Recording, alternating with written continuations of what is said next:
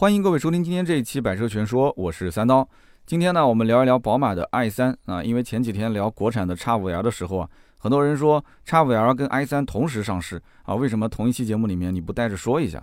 那其实我觉得这两台车都可以作为完整的一期节目跟大家展开来聊一聊。那我也相信啊，其实听友当中大多数的人不是真的想买宝马的 i3，更多的是对这一台三系的纯电动特别感兴趣。因为三系是很多人很感兴趣的一台车，那么一个电动版的三系它到底怎么样呢？啊，三刀这边呢可以跟大家分享分享我的观点，那么大家也可以在留言区我们交流交流啊，你怎么看一个电动的三系？那么这个车的全称啊，其实叫宝马 i3 eDrive 35L，这个名字其实起的也挺有意思的。首先，i3 这个名字，宝马自己家很早很早就已经有台车叫 i3 了，那么后面这个 35L 呢？如果你前面加个 AMG 的话，那有点像奔驰的命名啊，奔驰的 AMG A35L 是不是？这名字起的其实挺怪的啊。那么宝马自己也许他也没有想到，说我会在这么短的时间内把一辆燃油的三系去电动化。那么如果他要是很早就规划了这款车的话，我相信他之前那台车的命名应该就不会叫 i3 了，那个进口的 i3，对吧？对开门的版本。那么这个里面会出现一个问题啊，你说今后在二手车市场。呃，就很尴尬。我要卖我的车，打个电话给老板，我说老板，我这里有一辆 i 三你收不收？那老板肯定要问啊，说你这个是三系纯电版的 i 三还是之前那个进口的啊对开门的 i 三那当然了，他其实直接问你这个 i 三什么时候上牌的？我说我这个是二零二零年、二零一九年，那就不用说了，肯定是之前那个版本。那我要如果是二零二二年之后啊下半年上的牌的话，那基本上就是三系纯电的这个 i 三。那因为之前的进口 i3 已经停售了很长一段时间，那么其实纯电的三系，我之前一直很关注。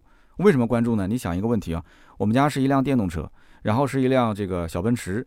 那如果说我既要保持 BBA 的品牌，同时我又想开电动车，我想把家里的两台车合并成一台，那为什么我不去考虑 BBA 里面的电动车呢？但是之前的 BBA 的电动车，其实我觉得做的都比较拉胯。那么唯一能看得上的几辆，价格又比较高，是吧？那都是大几十万的。所以三系的纯电动，它可能适合一部分的家里或者是增购啊，或者是想把手头的这个两台燃油车或者是一台燃油车一台电动车，把它规划规划，然后去统一成一辆。哎，它要保持品牌的调性，同时又想去玩一玩这种电动化的一些科技感啊啊一些特殊的体验。那么有这样的一些消费者。但是呢，我相信三系它在燃油车领域的口碑是相当不错的。那么它现在电动化，它肯定是不会丧失之前这个操控的卖点。宝马是绝对只要挂这个标，它不会丧失这个卖点。那么剩下的问题就是这台车子电动化之后，它的三电的实力怎么样？那么它的定价和配置是不是良心？那么如果说这台车我一眼就看出，哎，它这个整体的定价、配置各方面，包括技术啊啊，都有非常高的性价比，有非常好的卖点。那我相信很多人是会考虑放弃掉特斯拉的 Model 3，或者是未来的 ET5，然后直接入手这个宝马的 i3。但是，但是很遗憾啊，这次的 i3 整体来讲啊，不管是从它的性能方面，还是配置，还有定价，说实话，让很多人挺失望的。那么大部分人现在目前的状态是观望观望，再看一看，看看今后有没有可能降价啊，或者是增配。那么如果说到了一个让人无法拒绝的价格的话，那我觉得三系的纯电动还是有吸引力的，但是目前来讲，这个定价我觉得还是有点难。我们具体可以分析分析。那么首先，官降增配的可能性有没有啊？我觉得是有的，因为之前宝马 iX 三还记得吗？就是宝马 X 三的一个纯电版本，iX 三刚上市的时候，它的定价五十点九九万和四十六点九九万两个版本，结果不到三个月的时间，直接官降七万，然后官方的指导价就变成了四十三点九九万。和三十九点九九万，那么官方指导价调完之后，这台车呢在终端的销量，呃，厂家其实还不太满意，所以又让经销商去主力推这款车，然后结合 4S 店后来又给了一些优惠，现在的优惠幅度大概在六到七万，所以我跟你讲啊，你坐稳了，听好了，一辆纯电的叉三，其实真正的入手价格。真正的入手价三十三万左右，三十三万左右，现在连一辆宝马的三系你都买不到啊，对不对？三二五 L i M 运动基本上现在落地价格都在三十六万上下，你三十三万左右买一辆叉三，而且不用交购置税，你买个保险就可以直接上牌上路了。你想这是什么个概念？很多人可能不知道这个行情，三十三万左右买一辆叉三，从外面看一模一样，但实际是个电动版，所以它有绿牌，有免购置税。它的性能包括配置各方面又不比燃油版的这个高配的叉三三零 i 差，但是你看它的这个价格三十三万左右落地，你怎么看都是香。那唯一的一个问题就是纯电动，对吧？家里面可能有的人装不了充电桩，充电不方便；还有的人就是有这种续航的焦虑，对吧？就说这车子实际跑多少呢？啊，三百多、四百公里续航，那我要跑长途怎么办？你要如果有这些焦虑，包括后面的保值率啊这些，可能跟燃油车比又比不了。那你可能不会买，但是如果你有电动车的需求，同时你有奔驰、宝马这个标的需求，这台车子其实还挺好卖的。那么我们想一想，买宝马 i3 的客户，他的心理状态是不是跟之前买宝马 iX3 的客户非常的相似？那同样是对宝马三系很感兴趣，那么这台车子我会去看啊，我会拿三系的燃油去对比啊。那这个 i3 的性能和配置都不比三系的顶配，也就是 330i 或者是 330li 那个 xDrive 四驱版本。跟它比不会差多少的，两台车子，你看百公里加速，对吧？一个是六点一，一个是五点九，差不了多少。那么这两台车的配置也差不了多少，你拉一下配置单就知道。这个纯电动版本又是个绿牌，又免购置税，然后它的外观的设计、内饰的设计，整体又是最新的，甚至包括那个哎曲面屏 ID 八的车机系统，这都是最新的，怎么看都觉得更香。但是我告诉你，这个逻辑呢，你根据我刚刚前面这一段来去分析啊，你会觉得说哇，这车子感觉我不买我都亏啊。啊，这三套节目是不是充值了？我先说优点，我先说有可能买它的人会是怎么去推导它的购买逻辑，然后我再告诉你这车的一些缺点。这台车子其实如果放到刚刚逻辑里面，那你根本就不会看燃油三系了，你直接觉得电动三系是最合适的，对吧？但是燃油和电动两者都可以考虑，都可以随时切换的用户还是比较少的。那么很多人买燃油就是买燃油，买电动就是买电动。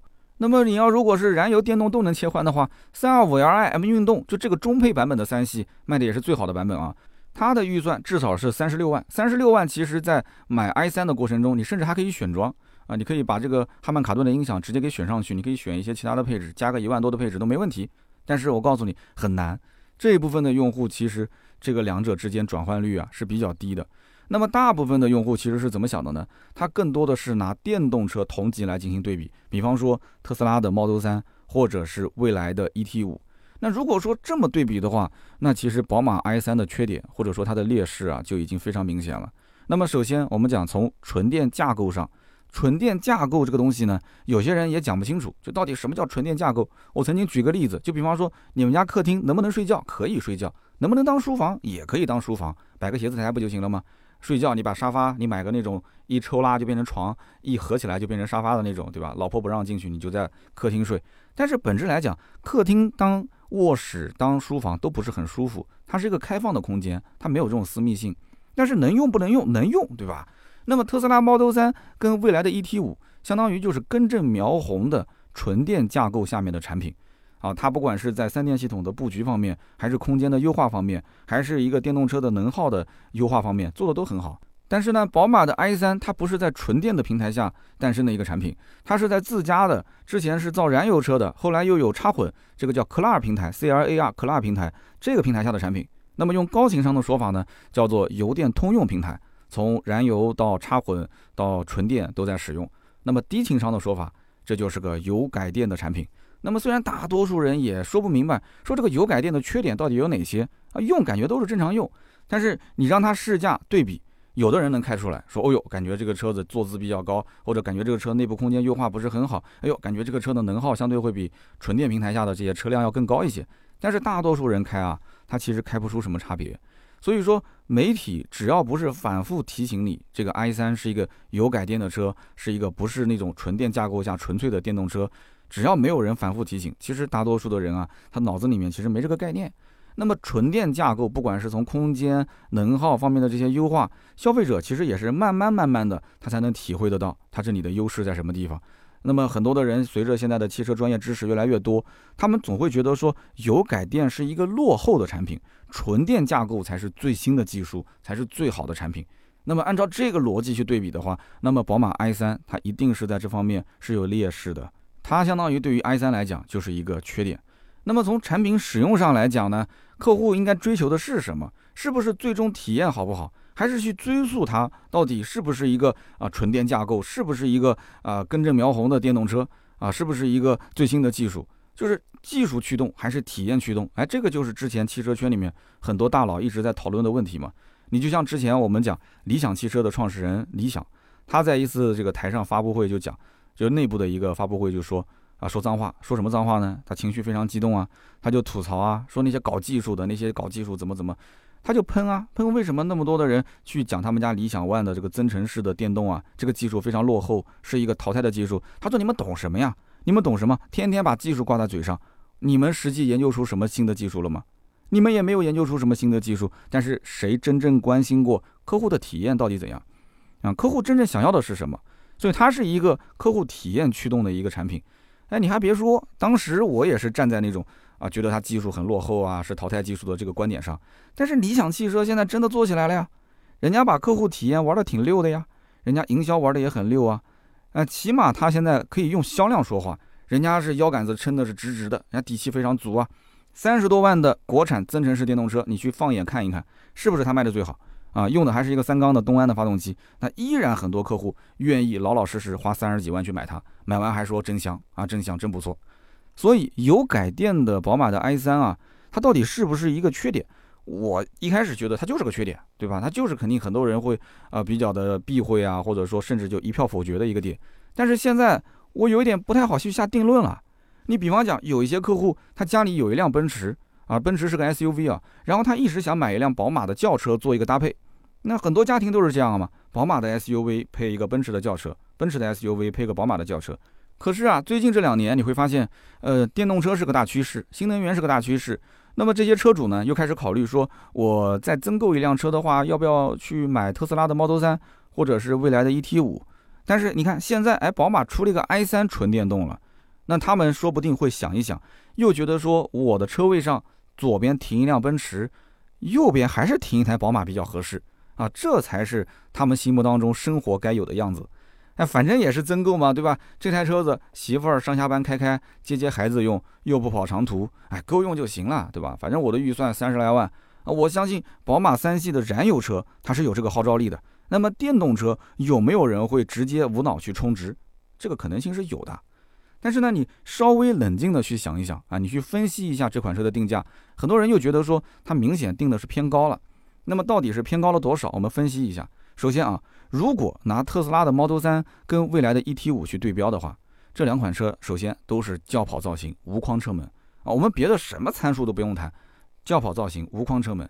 我们单拿这个无框车门做对比，宝马的 i3 其实就是一个燃油的三系的造型嘛，对吧？那在这个基础上，它没有无框车门，是不是气势就弱了不少？很多人去评判这台车到底它是不是一个呃。档次能不能更高一点，或者是定价可以更高一点的车，拉开车门第一眼就能感觉出来了。那么你现在发现宝马的 i3 是没有的，那什么车有呢？宝马其实是有的，宝马的 i4。你转身一看，哎，宝马的 i4 它不就是轿跑造型无框车门吗？那么 i4 的定价是多少？四十四万九千九，比宝马的 i3 定价整整是贵了十万。因为我们知道啊，燃油的三系跟燃油的四系，它的定位就是这样的一个差别嘛。那么现在统一的放到电动车里面，i 三跟 i 四它也是这样。那么他们俩之间差价才十万，那有的时候他会觉得，你看我这个定价也是合理的，我燃油就这么定的，我电动车的定价甚至差价还没那么高呢。所以大家如果去了解一下宝马 i 四的行情，甚至你会很惊讶，四十四点九九万的起售价已经很高了，但是终端甚至没有优惠啊，甚至要加价啊，你能想得通吗？那么有人讲，那 i 三这个定价，你的意思就不高了？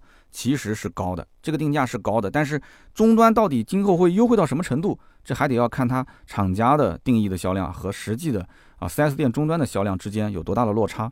i 四一定它厂家规划的这个产能是不会很高的，然后呢，终端你卖不了多少也没关系，对吧？客户愿者上钩，再加上我 i 四不能把价格拉得太低。如果拉得太低的话，对于燃油的四系是会有影响的。现在燃油的四系整体势头非常的好，终端的整体行情加价都在四到六万块钱啊，加四到六万。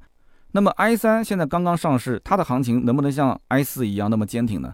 其实你看燃油的三系你就知道了，燃油的三系本身就有个十个点左右的优惠，所以 i 三是不可能坚持原价销售的。那么我还打听了一下，这个车子现在有些城市啊，大部分是原价，有些地方甚至能给个大概五个点左右，也就是一万块钱上下，一万多一点点这样的一个优惠。所以这台车子刚开始上市没几天就已经有一万多的优惠，后期一旦要是能优惠个三万到四万，甚至五万，我的天，那是很香的。这台车如果优惠到五万，就是三十万以内了，而且电动车本身是不要交购置税啊。因此，什么人去买 i 三，什么人去买 i 四啊？包括你去对比特斯拉 Model 三跟 ET 五这一部分的人，他是不是会直接把这个车 pass？那这就是形成了两种不同的一些购买的人群。跟特斯拉 Model 3去比，Model 3的入门二十九万一，跟蔚来 ET 五去对比，ET 五是三十二万八啊。这两台车子你去跟刚刚讲的宝马 i 四去比较的话，差了将近十万块钱。你根据 i 三比较，其实它也比 i 三便宜，i 三是三十四万九千九嘛，比 Model 3入门贵了五万。然后比这个蔚来 ET 五入门贵了两万块钱。那么蔚来本身它还有一个什么叫 BAAS 啊 Bus 的销售模式，可以车电分离。那么这样的话，它的价格可以进一步的拉低到二十多万。那么因此这里面两者之间啊，通过金融的一些手法，通过它的一些后期的服务啊，包括换电的一些手法，它有很多的一些玩法在里面。那作为传统的燃油的车企，它现在做电动车这方面明显没有那么多的灵活性。但是还是那句话。很明显，你要如果买一个宝马的 i 三，或者是买个宝马 i 四，这一部分的客户，他肯定是先认品牌，后认产品。那我们刚刚讲特斯拉 Model 3和未来的 ET 五这部分客户是先认产品，后认品牌。要不然的话，你从产品啊单纯去分析的话，纯电动的产品很多的游戏规则都是像特斯拉啊这些车企去制定的。在这个层面上去对比的话，宝马的 i 三、i 四占不到任何的优势。那么因此你这样子去比，你也找不到任何买宝马 i3 和 i4 的理由，你说是不是？那么我们再从配置上去看，宝马 i3 其实完全是可以怼一个很高的配置，但是这一次啊，它上的这个车型，我觉得配置是非常非常保守的。那后置单电机两百一十千瓦，四百牛米，它比特斯拉 Model 3后驱版略微的强一丢丢。那么跟未来的 ET5 去比的话，那就差的还是比较大了，因为 ET5 是标配双电机的版本。那么特斯拉 Model 3还有一个高性能版，高性能版其实也就比 i3 的定价贵了一点八万块钱，你三十万都花了，你差这一万八嘛？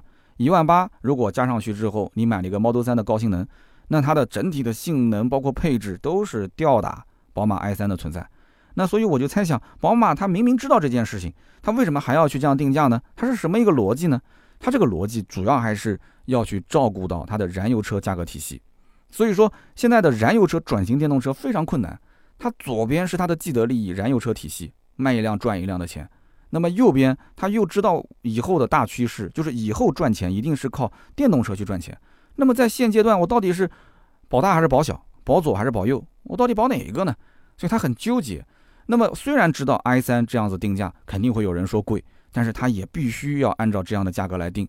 你想想看，如果讲啊。i 三它给了一个跳水价，就比方说像特斯拉 Model 三的这个入门版二十九万一，那我定个二十九万七，我定个二十九万九，那就完蛋了，它就直接会影响到燃油版三系的定价了，你三系就卖不上价了。你开什么玩笑？这台车子比长轴版的三系看上去配置还要高，空间还要大，性能甚至还是像宝马的三系顶配三三零呢，那就是无非续航稍微短一点嘛。你燃油版可以不停的加油，我这个车充一次电啊，跑个四百多公里、五百公里。但是这个东西在绝对价格的前提条件下，很多客户是可以忍受的。它毕竟是台三系啊，是不是？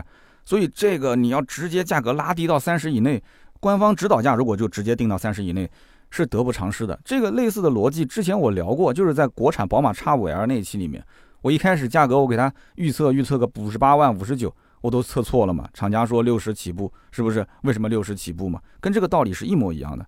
这里面呢，我们如果是站在再高一点的维度去看啊，如果有人了解过德国经济的话，应该知道德国经济整体其实它的支柱产业就是奔驰、宝马、奥迪，就是 BBA 这三家大企业。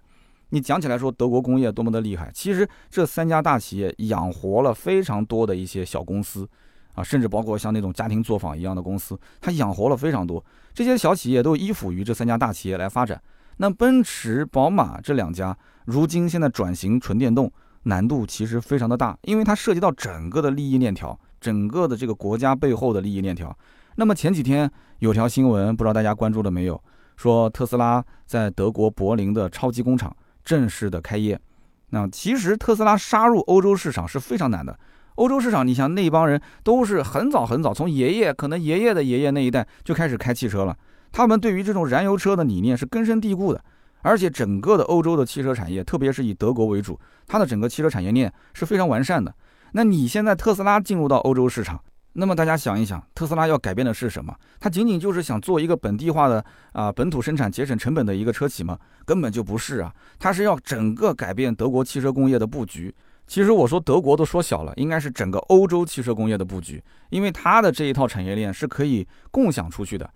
那么共享出去对特斯拉有没有好处呢？当然有好处了。如果全球都是以一个电动车的大的市场开始是吞噬之前燃油车的市场的话，那特斯拉早期的这些积累的红利啊，包括它的整体的人设啊，它之前打造的自己的那些专利的技术，它都可以发挥非常大的空间。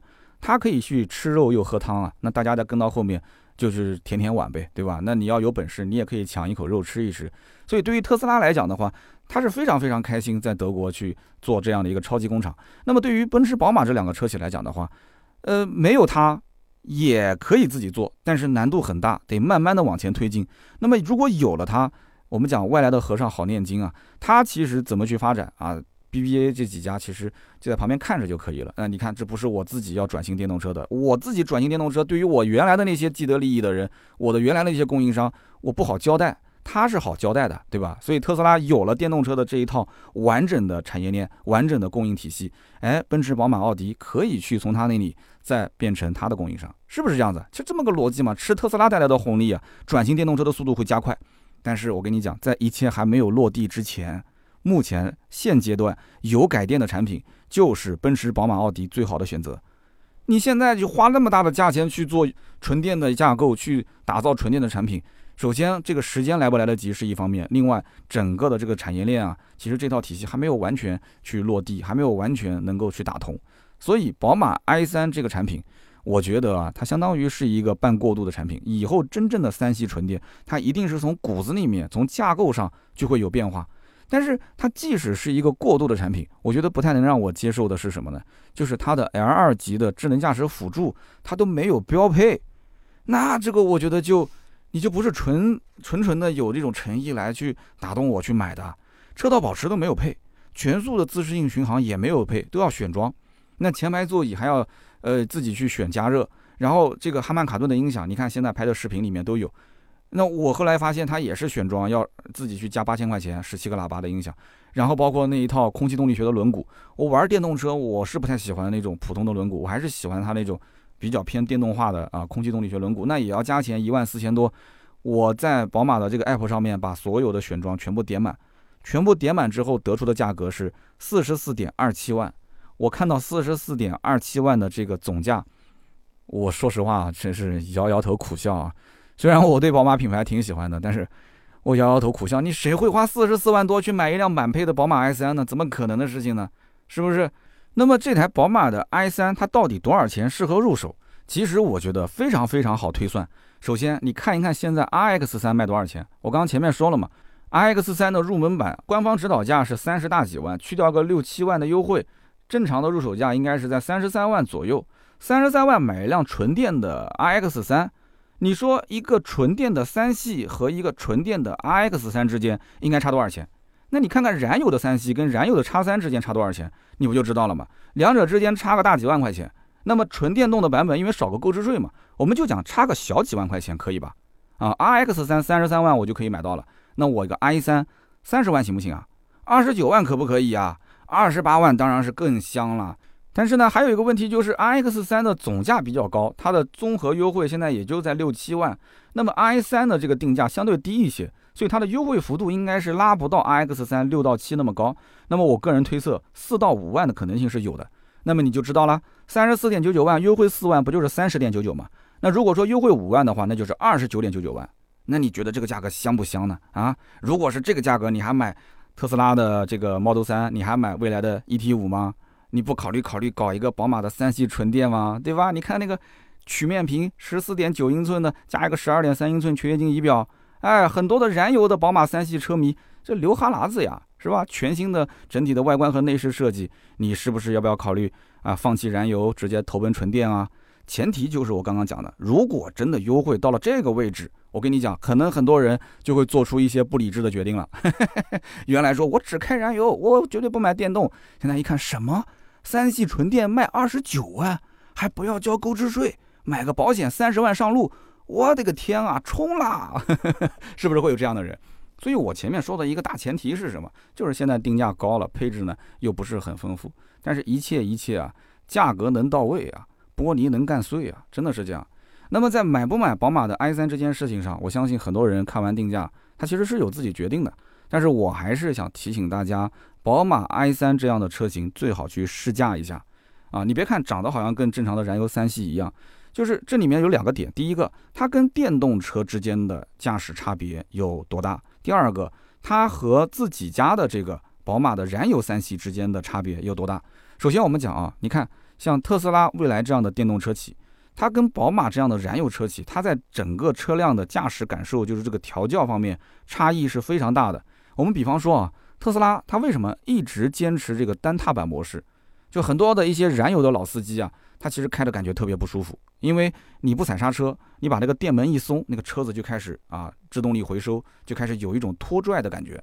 那么我们知道，一方面这个制动力回收呢是可以增加续航里程啊，那当然了，这个其实也加不了多少。但是心里感觉好像稍微好一点。另外一个呢，我觉得也是最重要的一点，它实际上是在培养客户对于电动车驾驶习惯的认知，这个是最关键的。就是我不要跟你燃油车的驾驶习惯一样，我要培养你对于电动车的这种特殊的驾驶感受的一个认知。啊，我当然知道电动车有这种制动力回收系统是增加续航了，可是这个不重要的。那你可以完全给我开放一二三四五级来调整啊。我调到最轻的那一档，就跟燃油车几乎是一样的。那为什么你不让我调？你看特斯拉后来连这个几档的调节都不给了，为什么？它就是强制你、强迫你，就要让你知道它跟燃油车它是截然不同的驾驶体验。那么很多燃油的老司机一开始开的不习惯这个单踏板模式，但是哎习惯了之后呢？习惯了之后你再开回燃油车，你反而感觉燃油车也没那么好开了，是不是这么个道理？这不就跟？那个苹果的笔记本一样吗？我前面一期节目还讲过这个苹果笔记本的界面啊，很多人刚开始上手，就像我，我完全就是摸不着头脑，而且我感觉它很多的设计跟 Windows 是截然相反的。你比方说右上角的呃一个叉，一个最小化啊，还有一个是缩放界面，这个我感觉这怎么就所有的东西都是跟呃 Windows 上面都不一样啊？但是，一旦我要是习惯了苹果这套系统，我再回到 Windows 上。那我就用的非常不习惯了。我觉得这 Windows 的系统怎么这么的脑残啊？啊，为什么这么多功能都没有啊？那么我们不能说这个电动车的啊，像特斯拉这样的设定它不好。那么我们也不能说燃油车企造的电动车它更偏向于燃油车这种设定，它也不好。我们不能这么讲。就最终好不好是由消费者来说了算。消费者最终是被谁教育，只能用销量来说了算。那么今后，比方说整体的销量非常的大，整个的市场倾斜到了像特斯拉、蔚来这种车企里面，那可能燃油车只能是乖乖的听话，就按照他们的设定来去进行车辆的设定。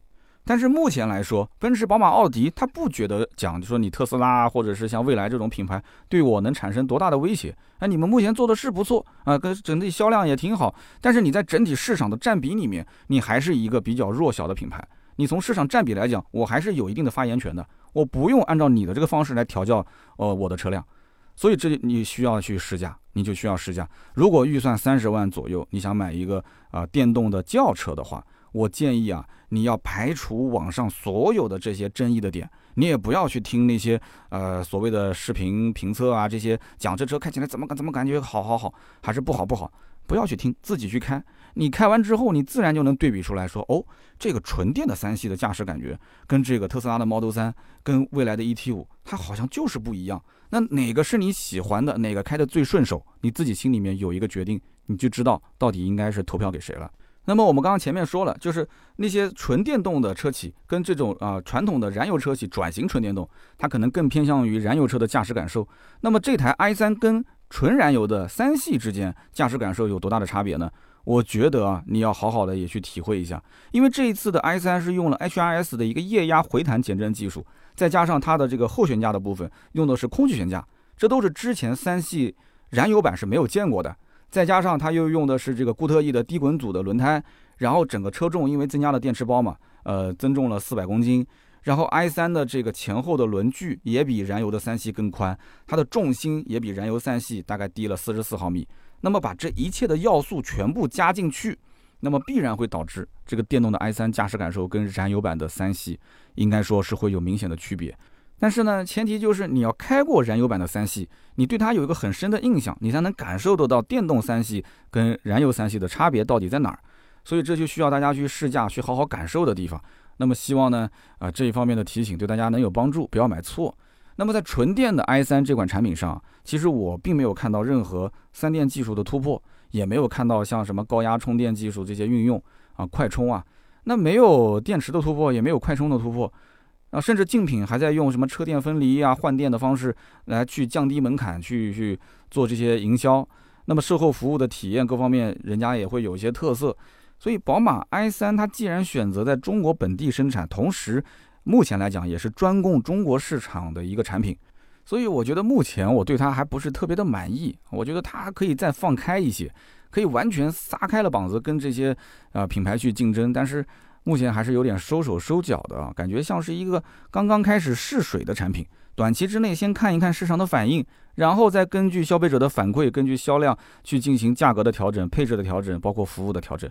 那也有可能，我猜测啊，可能宝马的集团内部啊。高层之间也存在两种不同的意见，有可能他一方面呢，呃，说我就直接拉低价格去增加配置，我就去干翻特斯拉跟蔚来啊，我去抢走他们的客户啊，杀低一千自损八百，因为我价格定低了嘛，配置拉高了嘛。那么另外一方面呢，可能有的领导会觉得说，我按照燃油车的高溢价的模式去推产品，我毕竟是挂着蓝天白云的标，还是有客户认可的。那么前期我们就探一探客户他到底底线在哪里。就按照这个价格啊，能卖一辆是一辆。我们先看一看市场的反馈怎么样。那如果说不行的话啊，根据我们全年的目标来定啊，这个我们确实推进不下去了，我们还可以关降啊，对不对？那人家电动车在涨价，我的电动车在降价，哎，那这这不是不是很好嘛？那么我官降再增配，再增加服务项目啊，那是不是很好？这可能反而会更稳妥啊，这样一个发展策略。毕竟燃油车在奔驰、宝马、奥迪的这个领域里面，他们是没有吃透的，他们还是既得利益者。电动车的销量多少，其实对于他们来讲不是现阶段的一个重点，所以买不买宝马 i3 呢？呃，大家还是可以好好的去权衡一下。今天节目我分享了这么多的观点，我相信大多数的人还是挺喜欢宝马三系的，但是让大家去下手买一辆三十四万九千九的 i 三呃，应该还是有不少人会犹豫的。虽然说大家都知道开这台车在路上可能回头率也不低啊，然后呢开进小区邻居也会很好奇。可是买电动车真正需要体验的是什么？是智能科技吗？还是就一个标呢？电动车其实它有点点是轻品牌重技术的，大家是玩那个没有玩过的感觉。那么 i 三它标配并没有给其那么高的配置，整体来看也没有那么好的性价比。所以呢，我个人建议还是观望半年以上，看看这台车今后的一个行情。那么，如果三十四点九九万真的是如我所料啊，将来真的是成为了一个三十万九千九或者是二十九万九千九的价格，降个四五万块钱。控制在三十万以内入手，各位告诉我，哎，这台车看上去是不是就挺不错了，顺眼多了，是吗？好的，以上就是本期节目关于宝马 i3 我的一些分享啊，感谢大家的收听。那么如果觉得节目不错呢，也欢迎转发给身边的人，留言互动也是对我最大的支持啊。会在每期节目的留言区抽取三位，赠送价值一百六十八元的节末绿燃油添加剂一瓶。那么下面我就聊一聊身边事。之前呢，我在节目当中提到过，我参加过一次培训。那么有一个叫 DRSC 性格分析，DISC 啊，你也可以叫它 DISC，DISC 这样一个性格分析。然后我说我可以跟大家去分享一下，呃，什么性格的人去买什么样的车。哎，结果很多人很好奇，说三刀你这个挖的坑这么长时间了都没有填，什么时候聊？今天这期节目我们就可以在后半段我们就聊一聊这个。DISC 的性格分析到底是个什么原理啊？然后呢，我们展开聊一聊之后呢，再说一说在我们实际的生活当中，包括买车、包括人际交往、职场里面的一些运用。那当然了，首先声明一点，我不是专业的这个 DRSC 啊 DISC 方面的培训讲师，我不可能说那么专业。同时呢，呃，我作为一个学员，我当时是参加这个付费课程啊。那么作为一个学员呢？我上课还是很认真的啊，我这个笔记做的是非常详细，然后老师推荐的这个书呢，我也看了不止一遍。那么我回头会推荐两本书，大家呢可以在我们的公众号“百车全说”，你只要回复 “disc d i s c” 啊，“d i s c disc” 这个英文，然后就会跳出来这两本书的一个照片，你根据这个照片去买就可以了啊，根据照片去买。那么在线下培训之前，老师给每一个学员当时发了一套测试题。我当时写啊，我就就测嘛，然后测测完之后，培训课上面呢就会自动生成一个报告啊，非常厚的 A4 纸的一一叠啊，A4 纸的报告，然后我就看了一下关于我的这个性格测试的报告结果。这个说实话啊，我当时看到最后，我是身上是有点冷汗的，因为我觉得这个测的真的是相当相当的准，就比什么五行八卦、什么星座面相，我觉得测的要准 N 倍，真的是 N 倍啊。那么一会儿后面我也会稍微解读一下他是怎么测出我的这个 是什么性格啊。今天感觉在大家面前这么一说啊，今后我就成了一个透明人，你们就太了解我，比媳妇还了解我了。那么当时呢，我就有一个很冲动的想法，因为我觉得这个报告测得很准，我就想让我们公司每一个小伙伴都去测一下。那因为你想，大家互相之间知道了对方的性格特点啊，有一些是显性的，有一些是隐性的。那今后我们是不是工作之中这个沟通会更加的顺畅啊，更加通畅一些？后来我发现呢，小伙伴都不太愿意啊，这个也可能大家觉得说，老板是不是想通过这个测试，想要去 PUA 员工啊，然后呢去这个从精神层面上控制好员工，然后。啊，对吧？这个 是不是有什么目的性啊？所以大家就是情绪不是很高涨。另外一方面就是后来我了解了一下，就是如果每个员工都测一下的话，这个价格不菲啊。报告这个相当来讲还是比较贵的啊，这个真心不便宜。所以我也是选择了放弃。那么其实社会上有很多的培训机构都在做类似的性格分析，比方讲，在这个相亲节目里面曾经有一个。嘉宾是个光头啊，这个光头当时一直吹说自己的什么性格色彩分析学，其实这个东西就是盗版的这个 DISC 性格分析啊。那么这一套 DISC 的工具的创始人叫威廉·莫尔顿·马斯顿，他是一个非常著名的心理学家，他一九二八年就写过一本书叫《正常人的情绪》。那在这个书里面就非常完整的阐述了这个 DISC 的理论。那么他呢，其实呃也对这个测谎仪啊，大家知道测谎仪啊是做了一个非常大的改进。因为测谎仪早期是一个医学院的学生做出来的，他就是通过这种人的紧张、恐惧、焦虑、内疚很多心理反应，然后呢与之相关的一些生理反应，比方说呼吸、心跳加快、血压上升、体温会有上升啊，包括出汗啊、胃的收缩、消化液的分泌，他通过这些来进行分析你是不是说谎了。所以说这个测谎仪呢，这个哥们儿就是写书的这个哥们儿威廉·莫尔顿啊，马斯顿他也是做了很大的一个贡献，他其实加入了情绪方面的一些分析。啊，那么让测谎的这个准确率啊就大幅的提升。那么有人就讲说他是这个测谎仪之父啊，那么其实这一点倒不重要，重要的是什么呢？他不仅仅是知道这个心理学上的东西，同时他还是 DC 漫画《神奇女侠》的作者啊，这个就很厉害了啊，《神奇女侠》的作者。那么其实 DISC 这个东西呢，一句话就可以说明白，D 代表什么呢？代表掌控型性格，就他是非常注重结果为导向的。你你看很多企业里面有一些这个管理层。他的这个性格就是不太讲究所谓的人际关系啊，说话是直来直往，他的目的性非常强啊，不讲究过程，只讲究结果。他的 KPI 的完成率非常高啊，感觉就是特别特别的这个事业型的女强人，或者是事业型的成功男士。那么第二种就是 I，I 是影响型性格，影响型性格其实最典型就是我，我就是就是充满着活力，哎呀就呱呱其谈，就比较外向这种性格。然后呢，人际交往就是人缘比较好。性格方面呢，也算是这个比较受大家的欢迎吧，所以就影响型性格嘛。你只要是一个小的范围内有我这样的一个人，那就是气氛组啊，就是气氛组，就一定是不会冷场的。那么还有一种呢是 S 型，S 型是沉稳型性格。沉稳型性格呢，呃，你也可以说是牺牲型性格，他就非常有同理心，这种人就很忠诚，啊，平时呢也可能不太爱说话，比较偏内向。然后呢，他呢是可以牺牲一些自己的利益来去保持团队集体的利益。就这一类的人呢，在每个团队里面是有的，但是这个人就是存在感不会太强，就是 S 型啊，沉稳型。那么 C 呢，就是严谨型性格。严谨型性格呢，他更加注重逻辑的推理性。他对于任何事情啊，第一个反应就是 Why？为什么要这么做啊？然后就去逐条分析。他对于任何事情相对来讲啊，希望保持一个完美，保持一个精准度。但是这样的一类人呢？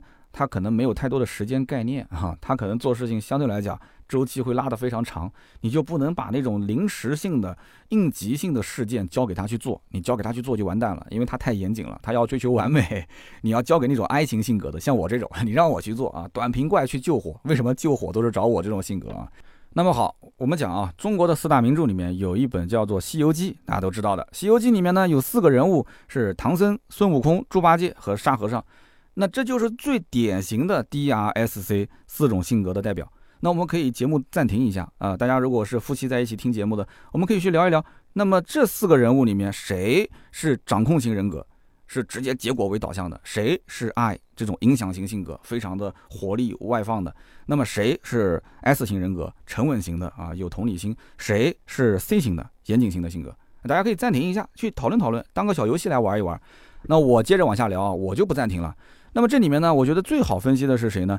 最好分析的就是沙和尚。沙和尚是非常明显的 S 型的沉稳型的，天天挑个担子。呃，师傅说的对，大师兄说的对，二师兄说的对，啊，这就都是这样的。他是沉稳型的，他可以牺牲自己的利益，任劳任怨啊，陪着一起去取经。那么唐僧，唐僧属于哪一型的呢？可能你要稍微思考一下了。但是你稍微想一想，唐僧其实是属于这个分析型的，他什么事情都会分析一波。阿弥陀佛，然后啊就讲说这个不行，这个行，他是分析型的，他是追求严谨的啊。那么猪八戒跟孙悟空这两个，我告诉你，我说个比较丢人的哦，当时在判定的时候我都判错了。猪八戒跟孙悟空都很外向，他们俩好像都是挨这个影响型的性格，但是这个 D 型掌控型很明显，猪八戒应该不是掌控型，但是感觉孙悟空又不像是掌控型啊。孙悟空应该就是个爱型，怎么是掌控型呢？实际上，孙悟空是典型的 D 型人格，就是掌控型人格。为什么？他是追求结果为导向的，在他的理念里面是非黑即白，只看结果。所以你看，前面有个妖精，我一律赶尽杀绝，是不是？妖精嘎就杀绝，然后唐僧还怪他，哎呀，阿弥陀佛，你杀错人了，是，对不对？但是他火眼金睛啊，他的站的维度不一样，我就赶尽杀绝，我只讲结果，我不讲过程。对不对？好，那它是 D 型的，那么最后推导出来，猪八戒是属于 I 型的。猪八戒非常外向，他非常外向，然后气氛组啊，有猪八戒在这个气氛就非常好，然后经常还会在唐僧的耳边去吹吹耳边风。到了一个陌生的地方，第一个去跟当地人、陌生人去搭讪的、去沟通交流的，那都是猪八戒。看到美女，哎哎，跑过去跟，哎，这是什么地方啊？哎，这时候我们还要到什么多远啊？有没有水喝啊？能不能接口水喝？那都是猪八戒去沟通，他是偏 I 型的。好，那我们看到很多的影视剧啊、游戏里面，它都有这四种角色出现。那比方说，八零后应该都看过啊，《流星花园》这里面什么道明寺啊，是不是？呃，其他人名字我记不得了啊。道明寺还是谁？周渝民演的那个叫什么？F 四啊，这不就是四种不同的性格吗？啊，有很酷的，有外向的啊，有沉稳的，各种各样都有啊，四种截然不同性格的帅哥。还有就是八零后、九零后大家都看过的动画片。灌篮高手这里面啊，流川枫，哎，明显对吧？什么性格？樱木花道，用头去撞墙，杠杠杠，对吧？还有赤木刚宪，宫城良田啊。当然你会说这里面人物很多，但是你仔细想想，这里性格鲜明的角色，能够给你有代入感、印象非常深的这种，其实就可以放到 D I S C 里面。那打游戏也是一样啊，游戏里面，你比方说王者荣耀啊，有人说王者荣耀不对啊，王者荣耀应该是五个角色，什么刺客、法师、射手、肉、辅助啊这些。但是你想一想。实际你如果对战的话啊，两边团战的话，团战的时候，它实际上就是四个角色，一个是远程攻击，对吧？ADC 在后面不停的放啊，法师也是躲后面不停的在那边呃去大招。那么肉是吸伤害的，顶在前面的，然后一个打野切后排，然后一个辅助加 buff，它不就是远程、近身、打野还有辅助嘛？不就四个嘛？是不是？所以你看这里面整个的维度里面，你可以发现，但凡跟性格相关，它其实都用这四种完完全全可以放进去。啊，D R S C，我觉得非常有意思。当然，其实真实情况会更加的复杂，因为每个人身上他也许有不同性格的一个混杂。那比方说我，我刚刚前面说了，我是爱情的，但是实际上我还有一个隐性的性格在里面。这就是这个测试报告当时让我非常惊讶的点，就是我自己以为我隐性的性格是那个，但是实际上测出来是这个，它不一样。我们先讲我身上这种 I 型的性格，这种性格很明显，它影响型性格嘛，就是喜欢跟人打交道。然后呢，给人第一印象其实还是不错的，人缘很好啊，很热情，然后善于交际。但是像我这种 I 型人格，最大的一个问题点，其实也在我的身上表露无遗啊。比方讲，我非常厌恶被否定。那么当然了，任何人其实都不喜欢被否定，但是四种性格其实表现出来的这种应激反应都不一样。你比方说 S 型的这种牺牲型人格，如果你否定他，他听得进去啊，他会低着个头，他不跟你去顶嘴，他不跟你去反驳。对对是。很多企业里都有这样的人，就听，大家都会听，都会听，都能听得进去。但是你让他再去做，他也许始终还是做错。S 型就是这样，他不过脑子，他都能听得进去。你讲的都对，他甚至先做错了给你骂，随你怎么骂，你把他骂的就是，你都就是快要已经对吧，脑血栓都快堵了，对吧？就脸都发红，耳朵都发红了，他都反正对是，就是这边跟你嗯。这种人就是 S 型的，但是你像我这种 I 型的，我 I 型的可能会跟你稍微嬉皮笑脸一点，但是我其实内心是很厌恶的，我甚至可能我就转脸就走了，我就不跟你去当面去冲突，但是我会去改。但是你要告诉 D 型的人，D 型的人如果你要去否定他的话，直接当面给你怼回来，他哪怕就是错了，他也给你怼回来。D 型跟刚刚讲的 I 型、S 型真的完全不一样，牺牲型人格跟我这种影响型人格，所以同样是否定，但是我其实是内心很厌恶否定，而且你否定我的话，可能会直接影响到我后期的判断，就是害怕失去我原有的影响力，所以大家在评论区少骂骂我，真的，我是 I 型人格，特别特别敏感，就是否定这件事情，我冲动善变，而且缺乏持之以恒的一种耐性。那么回看百车全说这么多年的一个发展。虽然讲说音频这方面啊，我们一直是持之以恒做的还可以，但是在视频这一方面，我自己心里很清楚，视频我们不管是长视频还是短视频啊，走了非常多的弯路。最近还不能说是转回来了，只能说是在弯路往直路上走的这个过程中看到了一点希望。你要知道，我说出来真的是丢人。长视频啊，我们二零一六年在哔哩哔哩、B 站上面已经有几万的粉丝了，单期视频的播放量已经有三十多万。弹幕两千多条，如果以前你看过的话，迈凯伦的那一期是吧？但是就是没有坚持去做车评。当时其实坚持做车评，一直做下去的话，现在在整个圈内，包括各个平台，其实对于我们资源的扶持力度完全会不一样。但是呢，但是我在做视频的那一年当中，我看到更多的是对我的否定啊，对我的这个不支持，所以我就害怕失去影响力，因此呢，我就想退到幕后。老老实实做我的音频，然后视频这一块呢，我想用新人让他们呢去打造一个新的产品，看看有没有可能能突破重围啊，成为一个这个呃平台一个受欢迎的内容。结果呢，两年多的时间，从一八年到二零年，两年多的时间，可以说整个的视频内容停滞不前，甚至很多人都取关了，都掉粉了。然后平台在那个两年中间，懂车帝就是这两年当中发展起来的嘛。汽车之家的车家号就全全全全错过了这两个大平台的发展的黄金时期，是不是？这两年我都没怎么做视频啊，我是二零二一年才出镜，后来又开始做视频的嘛。到今年二零二二年，那么还有包括短视频，其实也是一样的。短视频我们当年刚开始起步的时候，其实没有针对性的去做，只是同步了我们长视频的作品。但是即使同步作品，当时也吸引了二十多万粉丝，但是后来。对吧？有很多职业去做短视频的啊，汽车类的一些创作者出现了，就把我们这些非职业类去做短视频的甩在了身后。而且更可惜的，我相信有些人应该知道啊，现在四千多万粉丝的一个作者，以前还在我们工作室工作过。所以这些都是我之前善变啊，不坚持，被否定，怕失去影响力，然后就会去啊，在整体的方向啊、内容方面做一些变化和调整。持续的调整，其实让团队啊。也丧失了很多的一些信心，因为在那两年的过程当中，一直变来变去，大家也不知道你想要什么，视频内容整体做起来没什么起色啊，所以你看这整体跟我的个人性格是有直接关系的。那么大家也可以反思反思，日常工作当中是不是大家也有这种对自己性格方面，你明明不知道，但是今天听完之后呢，你好像又知道了哦，其实性格是影响到你实际的工作，甚至导出的结果的。但是我刚刚前面说了，每个人身上都有不止一个性格特征，是吧？那我是典型的 I 型，那我另外一个隐形的附加的性格是什么呢？我以前一直以为我是 D 型，就是掌控型，因为我要结果，我要这个直接的输出 KPI，因为我这么多年来做销售都是认准 KPI 去做的。但是我告诉你，那是因为我以前在销售体系是领导给我规划 KPI，然后我再去执行，不是我自己规划。我现在是老板，我自己开公司，实际上我测试的结果不是 D。我是 S，也就是我的隐形的那个性格或者附加性格，我是沉稳型，我是牺牲型人格。牺牲型人格，你想是什么概念啊？回想我自己的行动模式，你会发现，确实不是 D 型啊，因为 D 型是不当老好人的，掌控型人格是不当老好人的，他们只要结果，他们可以去得罪人，他们只要 KPI。这些 D 型人格，掌控型的是非常自信、非常果断，每件事情都要讲究自己的主导权，他不太喜欢去分权出去。他缺乏对于团队成员的一个关心，但是我不是啊，我沉稳型跟这种 D 型，D 型是属于比较偏急躁型的，完全截然相反。那我在很多人的心中确实是这样，就做事情呢，喜欢听听大家的意见啊，团队去民主一点啊，听听大家的意见，共同去创意，但是自己去创作。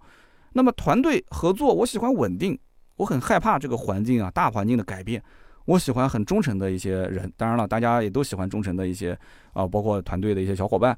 我更善于去协助别人来完成工作，所以这就明显不是 D 型掌控型人格的一个特点，这明显是一个 S 型的。我协助别人玩游戏其实也是一样，我特别喜欢打辅助，我就玩不来那些什么刺客啊、ADC 啊，我不喜欢，我喜欢打辅助，给别人在后面加 buff，是吧？有人讲这个就失去了玩游戏的意义了，对吧？玩游戏就要玩那种刺客这一类的，你才有技术、有技巧才好玩。但是我试过很多次。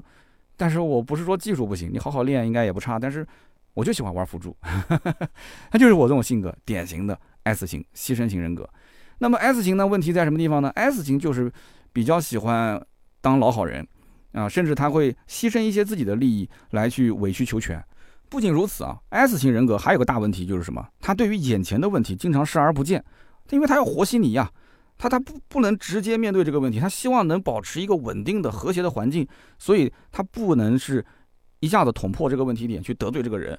他喜欢大家还是和和气气的啊，看看能不能随着时间的推移再把这个问题给解决。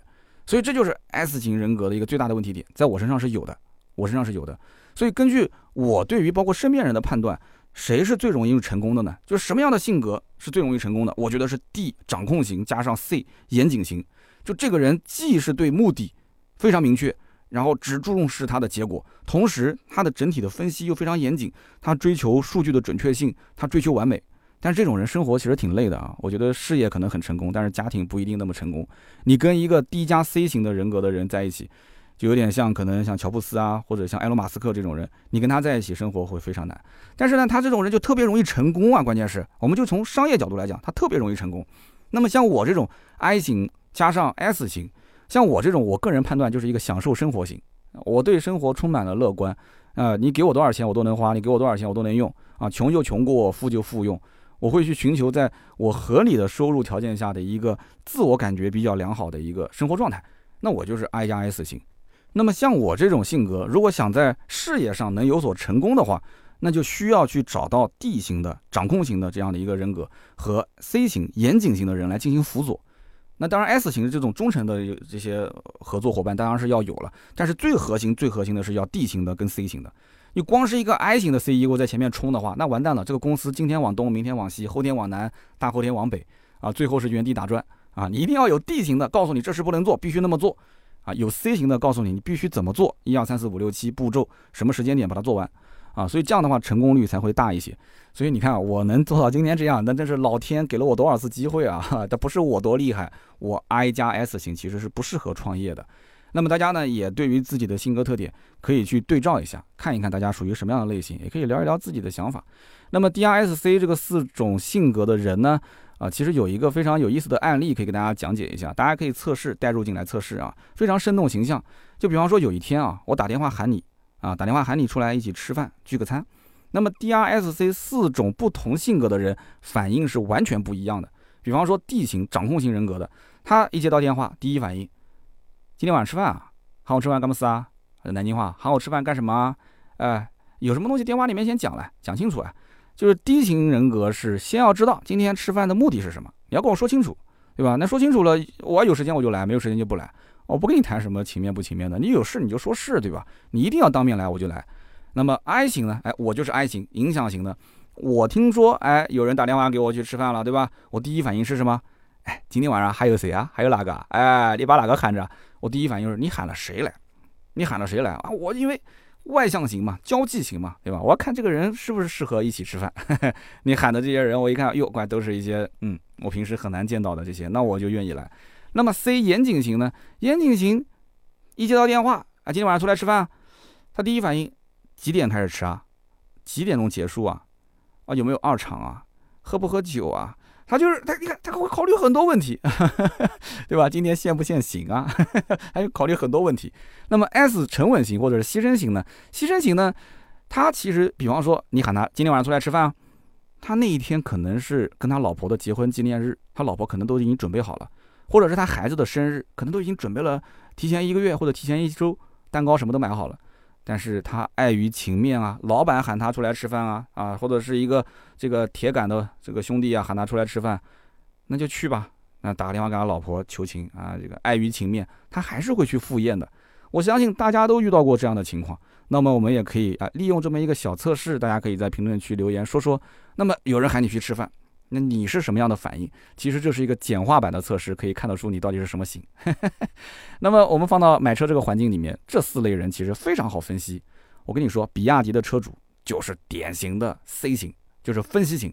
为什么是分析型性格呢？因为分析型性格是追求这个所谓的啊，所谓的他认为的精确的判断，但是他做事比较偏古板，非常的挑剔。甚至啊，他会过度的去批评自己，或者是批评别人。哎，你看最后这一句是不是非常的准？所以在网络上，为什么比亚迪的话题总是争议不断？因为我吃过很多次亏啊。评论区里面聚集的就是一批有人讲是水军，其实你仔细想想，这个人不是水军，他就是典型的 C 型人格、分析型人格。而这一类的人格的客户，就是比亚迪的精准用户。所以以后厂家其实不要去是什么抓年轻人了，你应该去分析你的这个车是卖给 C 型用户的，还是卖给 D 型的，还是 I 型的，还是 S 型的，应该根据性格来分析去定义这个产品。这个我觉得比你什么抓年轻用户要强一百倍、一千倍，真的是这样子的。我希望厂家有些人要听到我的节目，你可以以后就按 DRSC 来去造你的车，这个绝对对你销量是有帮助的。很多的一些产品定义错误在什么地方？它明明就是一个卖给 C 型用户的一个品牌。但是他就是想打造成一个 I 型的这样一个性格的，像我这种性格的人喜欢的车型，我根本就不会去喜欢它的，是不是？所以我们讲 C 型分析型，他们去看比亚迪，他们去分析比亚迪的产品，从各项数据指标去分析，哎，比亚迪吊打同级啊，特别是混动的产品吊打同级啊。但是你对于像我这种 I 型的影响型性格，我更看重的是交际、人际关系，我是偏外向的。我看到比亚迪的产品，我完全无感。这也是为什么节目里很多人说我看不起比亚迪，这是性格，这个跟看得起看不起没有关系。我完全无感，因为我是 I 型性格，我是影响型性格，我看重的更多的是一些外部的属性。这也是为什么很多人说三刀，你为什么总是不去研究这个车的内部的东西啊？啊，底盘构造啊这些，其实不是我不研究。作为一个专业汽车媒体，肯定也要看大量的专业的书籍，去学习一些专业的知识。但是从我性格上来讲，我不愿意去聊这些东西啊。我更喜欢去讲啊人性的东西，或者说品牌带来的一些美誉度、社交的一些属性，这就是我 I 型性格的一个特点。那么再回想我当年买奔驰 C，其实现在连我自己我都不太相信。有的时候我瞅瞅这个车，我就感觉不像是我自己的。我手上拿着一个车钥匙，我就感觉我开的不是我自己的车。就是我觉得我不是这样，但是内心它就有一股非常强大的信念推着你，推着你觉得这个车就适合你自己。这就是典型的 I 型性格，他是凭感觉做事情的。那么 D 型掌控型去买车呢？D 型掌控型不去听销售的忽悠，什么网上车评都是什么 L 界，都是这个 L 界，我不看，我有自己的判断，我有自己的想法，我觉得自己好的东西就是好的东西，别人再怎么说我都不去动摇。那有人讲，那这一个 D 型的人格他买什么车呢？我跟你讲，买雷克萨斯的很多都是 D 型的，你去看，买雷克萨斯的就是这样，你说什么我有自己的判断，我就买。然后呢，还有一些买这个法系的，比方说啊，标致、雪铁龙的客户，他们这些客户，你你说这车有什么缺点？你怎么买个法系车？我告诉你，他们买这些车的速度都非常快，就是决策相当果断，从来不拖泥带水，刷卡买车走人。买车还要比来比去吗？没必要，对吧？我喜欢我就买呗。那么 S 沉稳型呢？我们讲牺牲型的性格的客户，牺牲型性格买车更多的是求稳，求稳，害怕改变，他希望可靠，他们甚至可能有一点盲目的顺从。那那你想按照这个推理的话，那他自然而然，他就会选择那些口碑好、耐用、保值、没什么问题、没什么特色、又没什么明显缺点的车型。那这个就很好推断了，卡罗拉、雷凌、雅阁、凯美瑞这一类的车。所以 S 型性格的人买日系的这种所谓的保值稳定的特别的多。那么如果说大家还想进一步的了解这个 DRSC 性格分析相关的内容啊，我这个不是带货啊，因为我没有给你任何的链接，我给你一张图片，因为我看了这两本书，感觉挺好的。啊，这两本书呢，名字比较长，反正就是什么 DRSC 性格分析，你去看一看。白颜色的底，绿颜色的封面，照片在我的公众号上面，大家只要在公众号“百车全说”输入 DRSC 啊，把这个英文 DISC D I S C DISC 输入回复过去之后，就会跳出来，你根据这个照片去买就可以了，好吧？那么以上就是今天这期节目所有的内容，感谢每一位听到最后的小伙伴。那么也欢迎大家呢在我们节目下方留言，聊聊今天的这款车，宝马的 i3 也可以聊聊自己是什么样的性格，自己的性格在工作学习当中遇到了哪些有趣的事儿啊，甚至你有什么关于 DISC 的问题，你都可以在评论区呃留言，我们一起交流交流。我们也会在评论区抽取三位啊，赠送价值一百六十八元的芥末绿燃油添加剂一瓶。那么好，以上呢就是今天节目所有的内容。下面呢是关于上期节目的留言互动。上期节目呢是关于宝马的 x 五 l 这款车啊，我之前价格猜错了，然后有网友就说猜对了吹牛逼，猜错了讲道理。还有人说我不太喜欢三刀你这种一上来就开始为自己辩解的方式，其实也谈不上是辩解，因为毕竟这个价格猜错了嘛。我说一下我自己的判断的逻辑啊，复盘一下，我觉得复盘还是有必要的嘛。那么有一位听友叫做听友三六九四二九幺七二。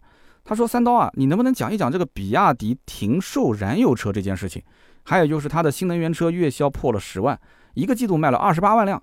那么要这样看下去的话，那比亚迪今年是不是要跟特斯拉争新能源这个销量第一了？”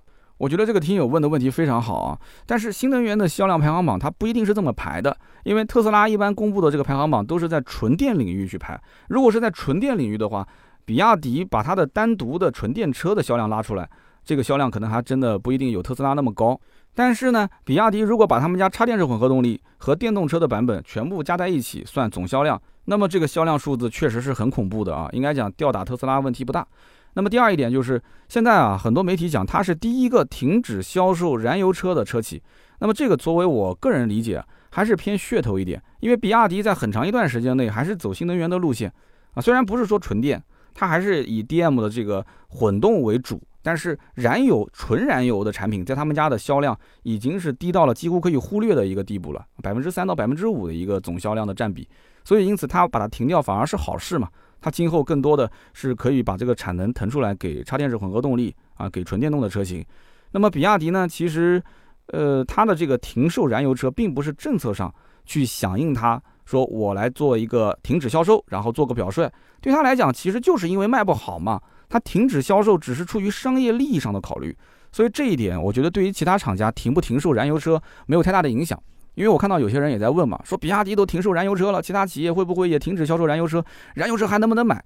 就最后推导出来就是我能不能买燃油车这个问题。我觉得比亚迪停售燃油车跟你能不能买燃油车没有本质的联系，没有关系的，该买还是买。至少三五年之内，燃油车是不可能说一刀切，说不让买不让上路的，是不可能的。好的，我们继续看下一条留言，这位听友的名字叫做依然 fantasy 零一。他说：“三刀啊，我听了这么久的节目，我感觉我学了很多的销售经验啊，很多的套路、反套路我都学会了。这一期节目呢，就上一期节目我还 get 了一个点，就是买车的人既然他的品牌忠诚度不高，那么合资车的销售这个头又是昂昂的啊，眼睛长在头顶上那么傲气，那么为什么我不能去当一个合资品牌的销售？哎，别人昂着头，我就低着头来去接客户，对吧？那我低着头接客户，那我是不是就？”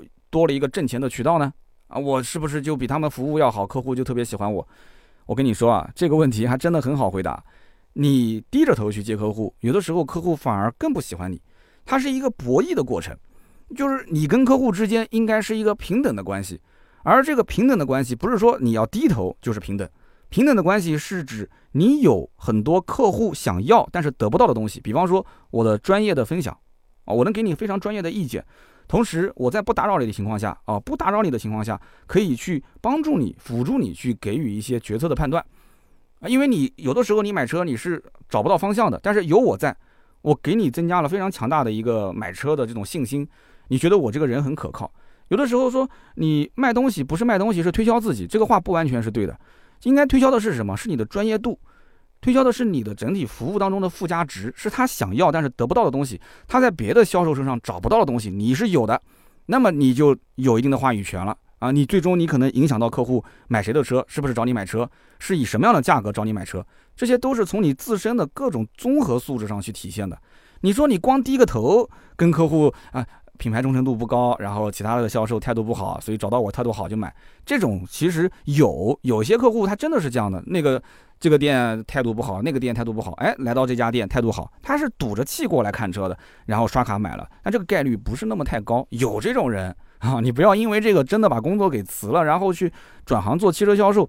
还有就是我节目里面讲的一些所谓的销售技巧，还是比较偏皮毛的。我一直想找个时间，好好的用个什么样的形式，啊，来来来做一个比较啊体系化的啊比较完整的这个关于我销售经验的分享。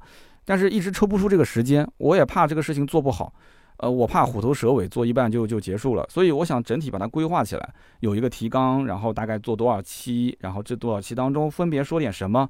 我想，哪怕这个内容收一点费用，应该很多的一些销售朋友也是愿意听的吧？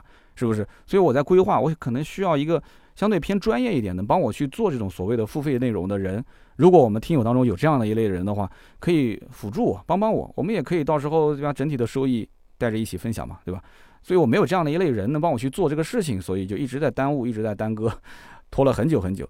所以千万千万不要记住啊！你说，呃，听到节目有一点小的知识点，我学到了，我就转行啊，我就怕影响到你的一些未来的职业规划啊。这个叫依然的 fantasy 啊。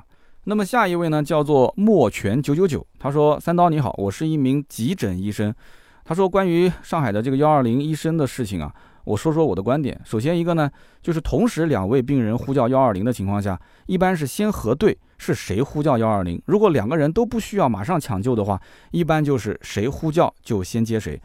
那么如果说有一个人的病情更加的严重，又不是他叫的这个救护车的话，那么我们一般会先判断呼叫幺二零的患者是否短时间有危险。如果有的话，那我只能先救我对口的这个患者。那如果对口接的这个患者短时间内没有生命的危险，那可以联系幺二零指挥中心和科室的领导，由中心协调如何抢救。那么第二一点就是，一般幺二零车上的除颤仪它不是傻瓜机器，它需要专业的医生操作。如果出借除颤仪，幺二零医生呢势必要跟去查看这个患者的情况，那么可能会导致对于这个对口患者是产生危险的，那就是车上的那个对口患者，对吧？那么第三一点呢，根据新闻所知啊，患者是哮喘发作导致心脏骤停，那么由大白来进行抢救，但是大白说可以借除颤仪，那这里面大白如何确定需要除颤仪？如果不是试颤的话，不需要除颤仪的。那么现场有心电监护的可能性也是极小的，所以除颤仪的作用也只是死马当活马医。那么另外就是除颤仪，它只是针对室颤引起的心脏骤停才有用，这种病一般是心脏病引发的更多见一些。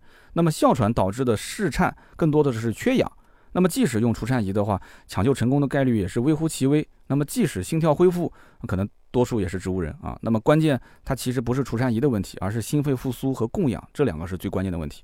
其实，在疫情爆发、整体的医疗资源挤兑的情况下，这样的悲剧啊，其实是会有发生的。那么，单纯去靠急救医生是无法解决的，也需要由上层领导去协调，多部门共同合作，才能避免悲剧重演。他说：“希望这个疫情早日缓解啊，希望三刀节目越办越好。”可以说非常专业的一位这个急诊的医生啊，从他的角度去分析这个事件。呃，其实作为老百姓来讲，他有的时候啊，包括我刚刚讲的这一段，有多少人听得懂啊？很多人听不懂的。很多人在那个情景之下，他其实更多的是一种情绪的表达。但是这个情绪的表达对不对呢？上期节目其实我的观点，有的人说对，有的人说，哎，这个你责任自己担啊，你对你做事的后果，你知道是什么后果，你自己承担可以的，没问题。但是也有人觉得说，其实你太自私了，对吧？这个事情不能这样去做，哪怕你跟邻居去协商，他也同意了，但是他不一定是真心同意的，对吧？你这么去做，还是一个自私的表现。这个事情我们就不讨论吧，因为这个世界上往往在不同的年龄段看不同的事情的态度和想法，它都不一样。也可能我现在是三十多啊，接近四十岁的年纪，我会说出这样的话。那么大家听我的节目，再过十年，如果遇到类似的情况，可能我的分析、我的判断，它又是另外一个心境，它就是这样。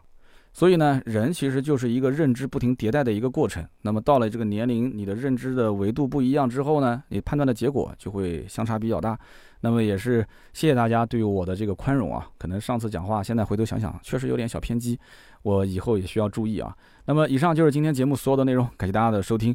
那么同时呢，大家也可以关注我们的公众号“百车全说”，那么每天都会有更新原创的内容。同时，我们的喜马拉雅的节目还有一档“小试牛刀”啊，每周会有一档直播，是跨界的，跟各行各业的人聊天。